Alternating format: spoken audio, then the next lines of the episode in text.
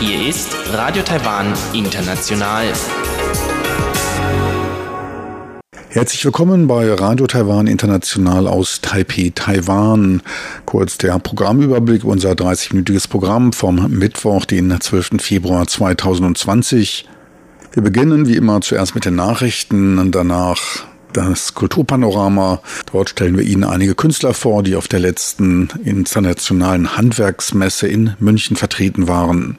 Danach folgt das Wirtschaftsmagazin. Dort geht es unter anderem um TSMC, als auch die Entwicklung der Zentralbank und auch des Nationalen Entwicklungsfonds. So viel für den ersten Überblick und nun zu den Nachrichten.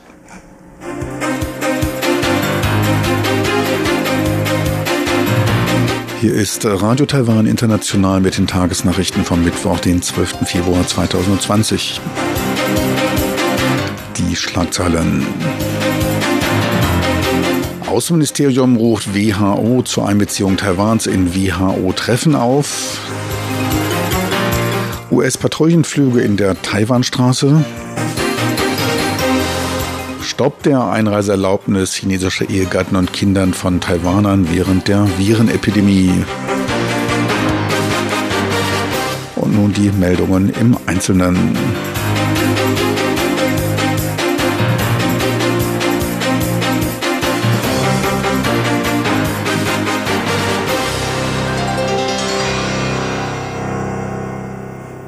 Taiwans Außenministerium rief die Weltgesundheitsorganisation WHO dazu auf, Taiwan an allen Treffen der Organisation teilnehmen zu lassen.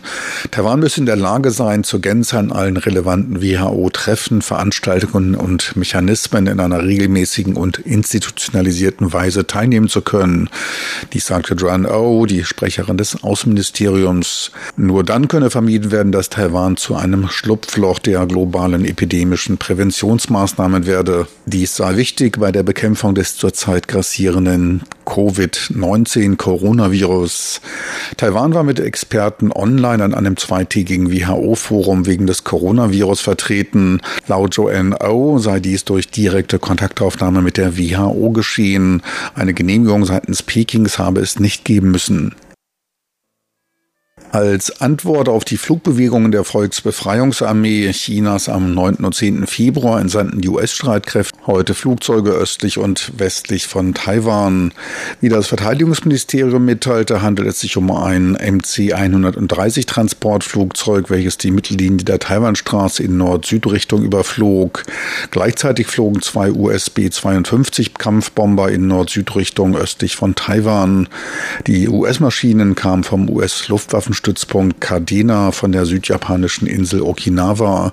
Laut dem Verteidigungsministerium habe es sich dabei um eine seltene Flugformation gehandelt. Die Flugbewegungen seien während des ganzen Prozesses engmaschig überwacht gewesen. Zuvor kam es am 10. Februar erneut durch chinesische Maschinen, darunter H-6-Bomber, zu einer kurzfristigen Verletzung des Luftraumes über der Mittellinie der Taiwanstraße. Nach dem Aufstieg von Aufklärungsflugzeugen drehten die Flugzeuge wieder in den Luftraum westlich der Mittellinie ab. Die Epidemie-Kommandozentrale widerrief die von Taiwans Festlandskommission am Vortag vorgeschlagene Maßnahme der Einreiseerlaubnis für chinesische Ehegatten und Kindern von Taiwanern während der Virenepidemie. Als Gründe für die Ablehnung wurden Befürchtungen einer Erodierung der Epidemie-Vorsorgemaßnahmen angeführt. Angesichts des kommenden Grabreinigungstages rechnet man mit einer großen Rückreisewelle von taiwanischen Geschäftsleuten. Zu stark gelockerte Grenzkontrollen würden das Präventionssystem schwächen. Es würde für enormen Druck bei der Überwachung der obligatorischen Heimquarantäne sorgen. Gesundheitsminister Chen Shih-chung als Leiter der Epidemie-Kommandozentrale sprach sich daher für eine Aufrechterhaltung des Prinzips der nationalen Priorität aus. Gleichzeitig rief man dazu auf, unnötige Reisen nach Hongkong und Macau zu vermeiden.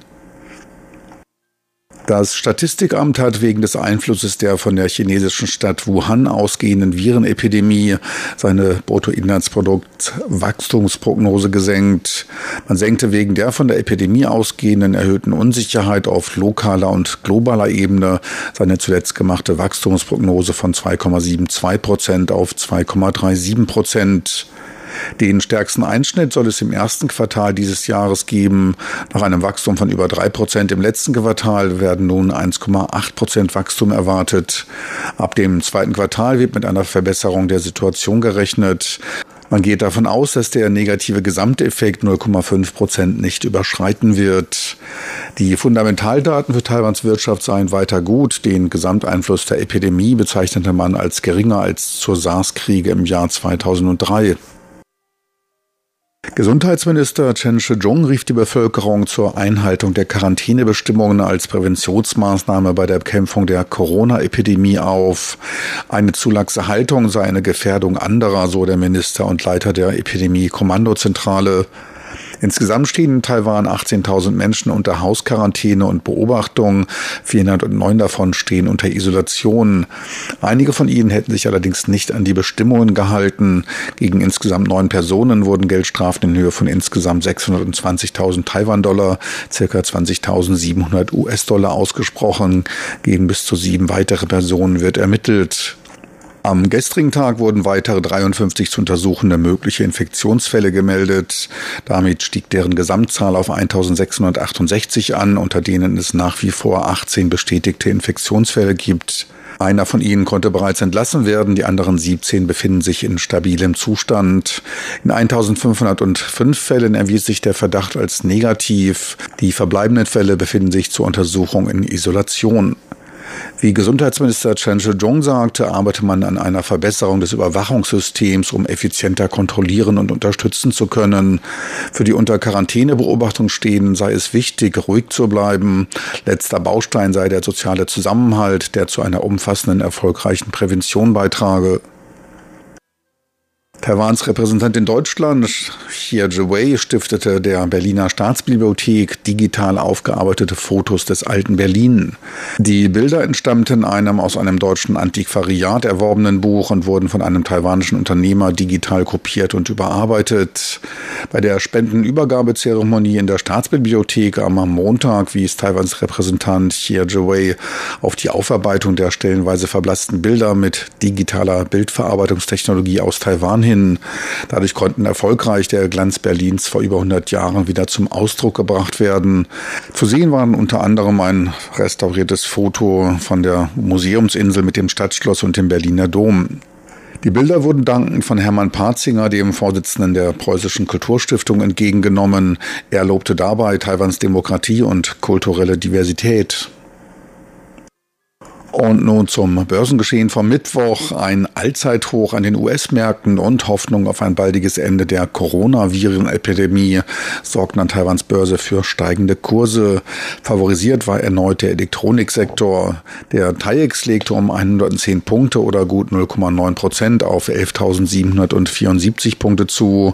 Der Umsatz belief sich auf 5 Milliarden US-Dollar. Am Devisenmarkt notierte der US-Dollar bei 30,08 Taiwan-Dollar, der Euro weiter im Sinkflug, diesmal bei 32,75 Taiwan-Dollar. Und nun die Wetteraussichten für Donnerstag, den 13. Februar 2020.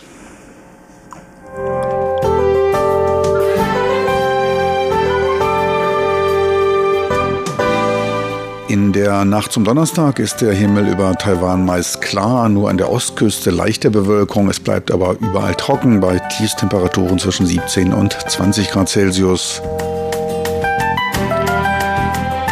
Tagsüber nimmt die Bevölkerung landesweit zu. Es kommt teils zu Niederschlägen. Die Temperaturen steigen allerdings deutlicher auf bis zu 28 Grad im Norden und 30 Grad im Süden an.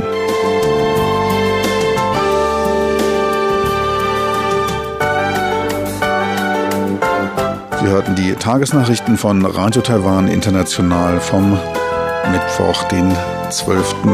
Februar 2020.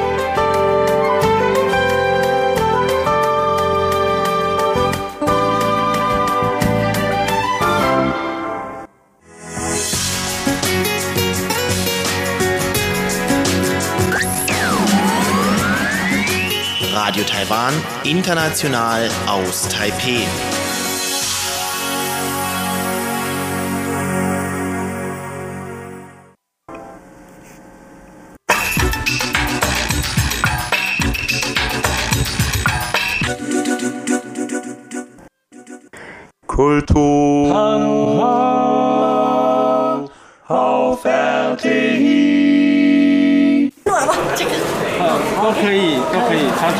颈鹿就好。这一多一次里面有这个。你抄写录。 Die Flechtkünstlerin Chen Mei-yu verteilt eifrig kleine Geschenke an die umstehenden Journalisten. Von dreidimensionalen Lesezeichen bis zu Schlüsselanhängern in Reisbällchenform. Alle sind von Chen Mei-yu selbst gemacht und alle bestehen aus kunstvoll geflochtener Teichbinse.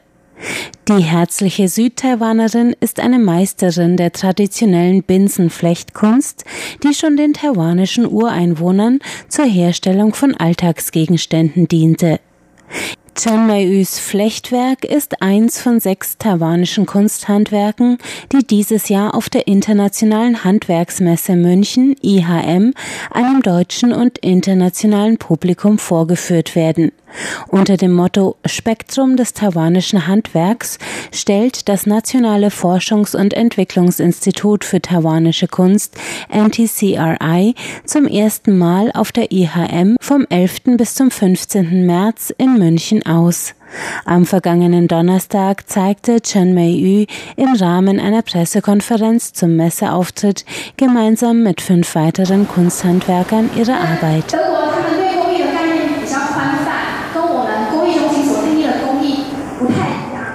应该 Emily Xie, die IHM-Verantwortliche des NTCRI, erklärt Medienvertretern die internationale Bedeutung der IHM. Die Messe rund um Handwerk, Wohnen und Design besitzt eine inzwischen 72-jährige Bestehensgeschichte. Taiwanische Künstler sind schon lange auf der IHM vertreten, sagt Emily Xie. Aber bisher sicherten sich Taiwans Talente die Teilnahme an der IHM stets durch Einsendungen ihrer Arbeiten bei den Wettbewerben in Kategorien wie Schmuck und Talente. 2020 ist das erste Jahr, dass das NTCRI als offizielle Institution Taiwans traditionsreiches Kunsthandwerk in einem Pavillon geballt auf die Messe bringt. Das ist auch dem deutschen Wirtschaftsbüro Taipei zu verdanken, das sich für Taiwans Messeauftritt auf der IHM eingesetzt hat. Die Geschäftsführerin des Wirtschaftsbüros, Leonie Yang, beschreibt, wie die Zusammenarbeit entstanden ist. Es gab in der Vergangenheit auch taiwanische Künstler, die da teilgenommen haben, wobei ähm, es in der Vergangenheit keinen eigenen Stand oder keinen eigenen äh, Bereich mit taiwanischen Ausstellern gab, sondern es gibt im Rahmen der ähm, IHM in München ähm, zwei verschiedene oder verschiedene und insbesondere zwei wichtige Sonderschauen. Das ist einmal Schmuck und Talente. Und da ist es so, dass es eben an Wettbewerbe gekoppelt ist. Das heißt, es wird international ausgeschrieben. Da können sich eben Künstler aus aller Welt bewerben und die dann in die engere Auswahl kommen, die ähm, dürfen dann auf der Messe ihr Kunstwerk ausstellen. Und da war das in der Vergangenheit so, dass dann ähm, zum Beispiel das äh, Kulturministerium hier ähm, das gefördert hat, dass die Künstler dann die Reisekosten erstattet bekommen haben und dann eben nach Deutschland fliegen konnten zu diesen Messen. Und das war die taiwanische Beteiligung in der Vergangenheit. Äh, Und das NDCI, das National Taiwan Craft Research and Development Institute, das war eben schon seit, ähm, ich glaube, 2003, 2005 Ansprechpartner äh, in Taiwan auch für die Messen. Und diesen konkreten Vorschlag, auf diese Messe zu gehen, der kam jetzt von uns, vom Deutschen Wirtschaftsbüro.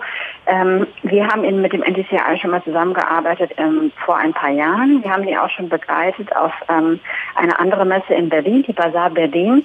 Das war 2012, meine ich, und da haben wir auch eine Taiwan-Beteiligung äh, organisiert. Und seitdem halten wir eben den Kontakt und ähm, haben eben jetzt im letzten Jahr identifiziert, dass die IHM auch eine interessante Messe wäre und haben die dann bei der Bewerbung dafür unterstützt. Denn das Spektrum des taiwanischen Kunsthandwerks hat einiges zu bieten, was für europäische Handwerkskenner ungewohnt bis unbekannt ist. Die eingangs genannte Teichbinsenflechtkunst ist eines davon. Der leichte, nachwachsende Rohstoff gedeiht wunderbar in Taiwans feuchtwarmen Klima. Und so verarbeiteten schon die Ureinwohner Teichbinsen zu zwei- und dreidimensionalen Flechtarbeiten in Form von Matten, Kleiderüberzügen, Körben und Dosen.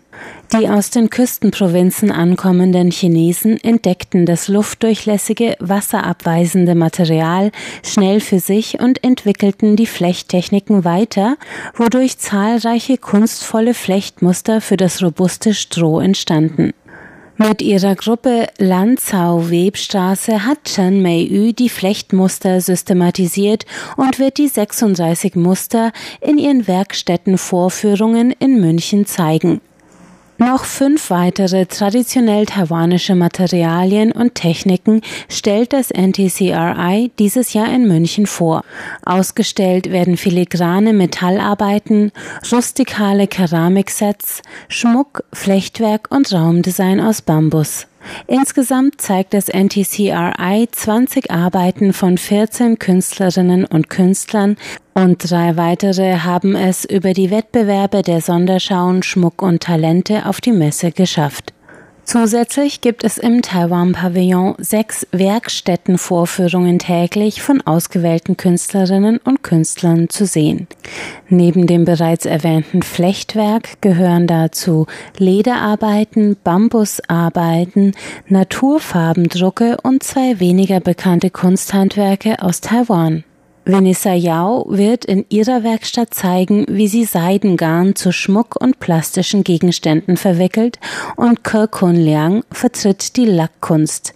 Er verziert vor Ort religiöse Holzschnittsarbeiten mit dünnen, einfarbigen Lackfäden, die aus dem Harz des Lackbaums gewonnen sind und zeigt damit eine Handwerkstechnik, die in Taiwans Tempelmalerei seit Jahrhunderten genutzt wird, um Kleidung, Bart, Haaren und Schmuck von Gottheiten ein plastisches Aussehen zu verleihen.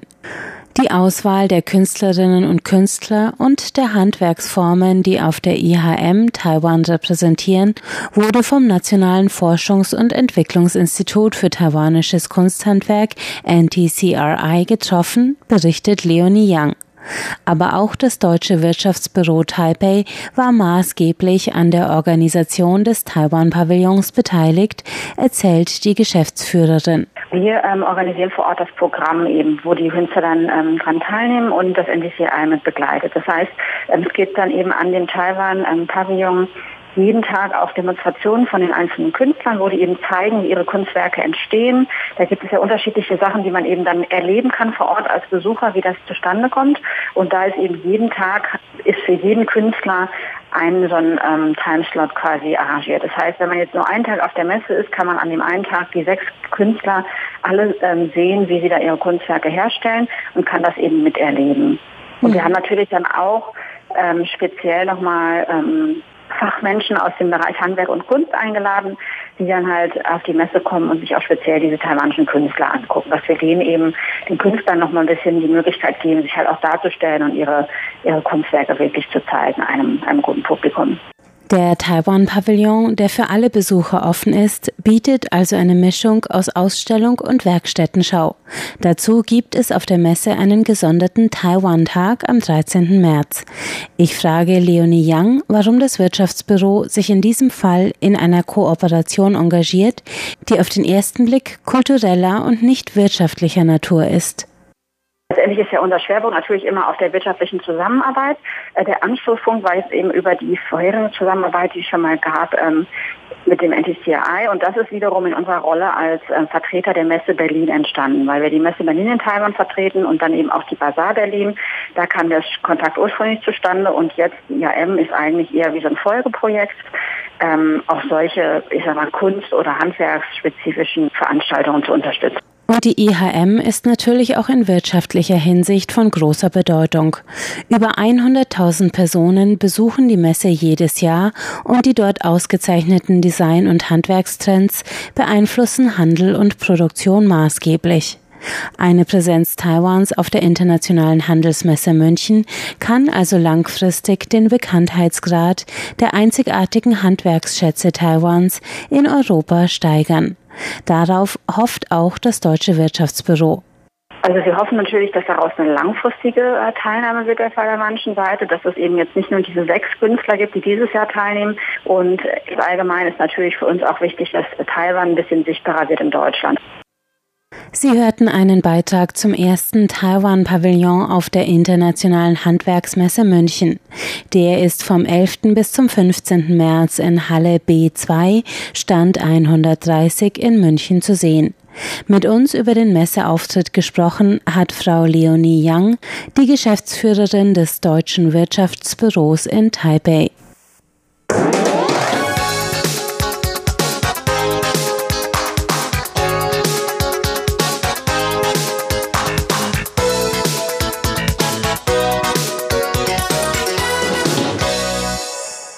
Herzlich willkommen beim Wirtschaftsmagazin. Es begrüßt Sie Frank Pewitz. Die von ausländischen Investoren in taiwanischen Aktien, Anleihen und auf Taiwan-Dollar lautende Bankeinlagen gehaltene Bestände gaben im Januar gegenüber dem Dezember wertmäßig deutlich um 20 Milliarden US-Dollar nach. Der Anlagenmarkt litt unter erhöhter Volatilität angesichts der Panik über die Verbreitung des Coronaviruses, teilte die Zentralbank mit. Die von Ausländern gehaltenen Bestände beliefen sich auf insgesamt knapp 435 Milliarden US-Dollar. Dies entspricht etwa 91 Prozent der gesamten von Taiwan gehaltenen Devisenreserven. Auch auf den Aktienmarkt hatte der Coronavirus Einfluss. Der TAIEX gab im Januar um knapp 4,2 Prozent nach. Gleichzeitig fiel er am 30. Januar um knapp 700 Punkte bzw. 5,75 Prozent und damit so stark wie noch nie an einem einzigen Börsentag in seiner Börsengeschichte. Trotz des Rückganges an von Ausländern gehaltenen Anlagen stiegen die Devisenreserven auf ein neues Hoch von 479 Milliarden US-Dollar. Ermöglicht wurde dies von Zentralbankerträgen aus Devisenanlagen. Allerdings gaben andere Währungen wie der Euro, das britische Pfund und der chinesische Yuan gegenüber dem US-Dollar nach. Deren Erträge sorgten somit nach Konvertierung der Devisenerträge in US-Dollar für reduzierte Einnahmen der Zentralbank. Alles hat zwei Seiten. Die Reaktionen des lokalen Finanzmarktes auf die Verbreitung des Coronaviruses in Wuhan wurden von der Zentralbank genau verfolgt. Man vergewisserte sich dabei von der Fähigkeit des Finanzmarktes, seinen Betrieb stabil zu halten. Was die Devisenkurse betrifft, respektiere die Zentralbank Marktmechanismen. Im Falle plötzlicher und umfangreicher Marktvolatilität durch Devisenzu- oder Abflüsse schreite man allerdings ein, um die Marktordnung aufrechtzuerhalten. Man sehe sich weiter des Haltens reichlicher Devisenreserven bei einer Verbesserung der Investitionserträge zur Bewahrung eines sicheren Finanzmarktes verpflichtet. Stabilität soll auch bei Kapitalabflüssen ausländischer institutioneller Investoren gewährt bleiben. Nicht immer war Taiwans Kapitalmarkt so offen. Seit 1990 ist das Verbot von ausländischen institutionellen Investoren, Investitionen in Taiwan zu tätigen, aufgehoben. Seitdem flossen ausländische Nettokapitalströme in Höhe von 215 Milliarden US-Dollar nach Taiwan, gab die Finanzaufsichtskommission FSC bekannt. Auf einen Rekordwert stieg der dem Kabinett unterstehende staatliche Entwicklungsfonds NDF, National Development Fonds. Dieser stieg erstmals in seiner 47-jährigen Geschichte auf über eine Billion Taiwan-Dollar, immerhin 33 Milliarden US-Dollar. Der NDF wurde 1973 zur Förderung des Binnenwachstums durch Investitionen in den Industriesektor gegründet. In den letzten Jahren ist man auch verstärkt bei der Förderung des Wagniskapitals engagiert.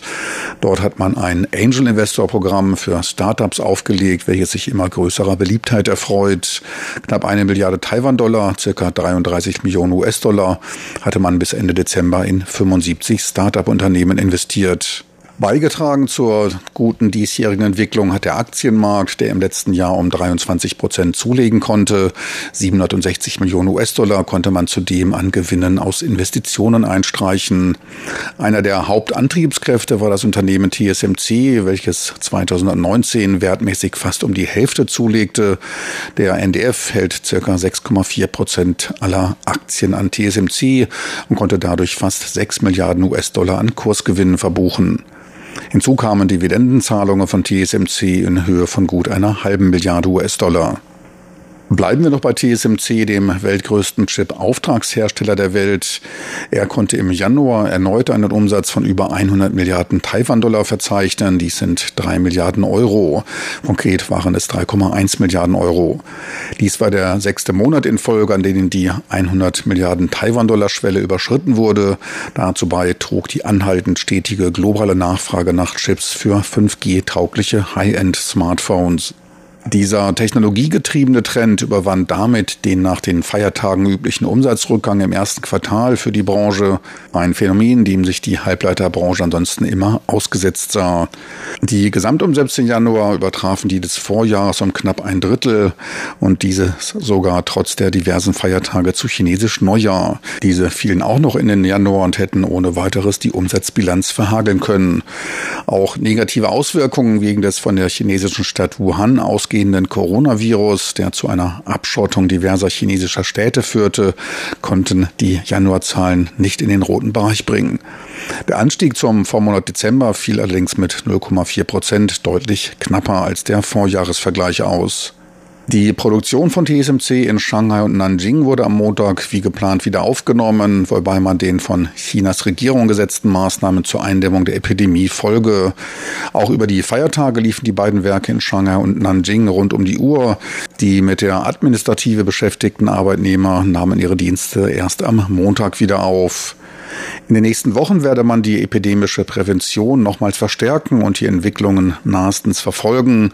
An der Prognose für das erste Quartal halte man aber weiter fest. Man rechne mit einem Umsatz von gut 10,2 Milliarden US-Dollar. Dies wären dann 1,3 Prozent weniger als im Vorquartal. Durch den Eintritt in die 5G-Ära verspreche man sich anhaltenden Austausch alter Geräte, der die sonst typische Nebensaison in der Chipindustrie nicht spürbar mache. TSMC war dabei auch im vierten Jahr in Folge Taiwans größter Anmelder von Patenten, teilte das Wirtschaftsministerium mit. Dabei lag man sowohl bei den lokalen als auch bei den ausländischen Patentanmeldern in Taiwan an der Spitze. Unter den ausländischen in Taiwan tätigen Unternehmen war die chinesische Alibaba-Gruppe der größte E-Commerce-Betreiber aus China, unter den Auslandsunternehmen die Nummer eins, was Patentanmeldungen betraf.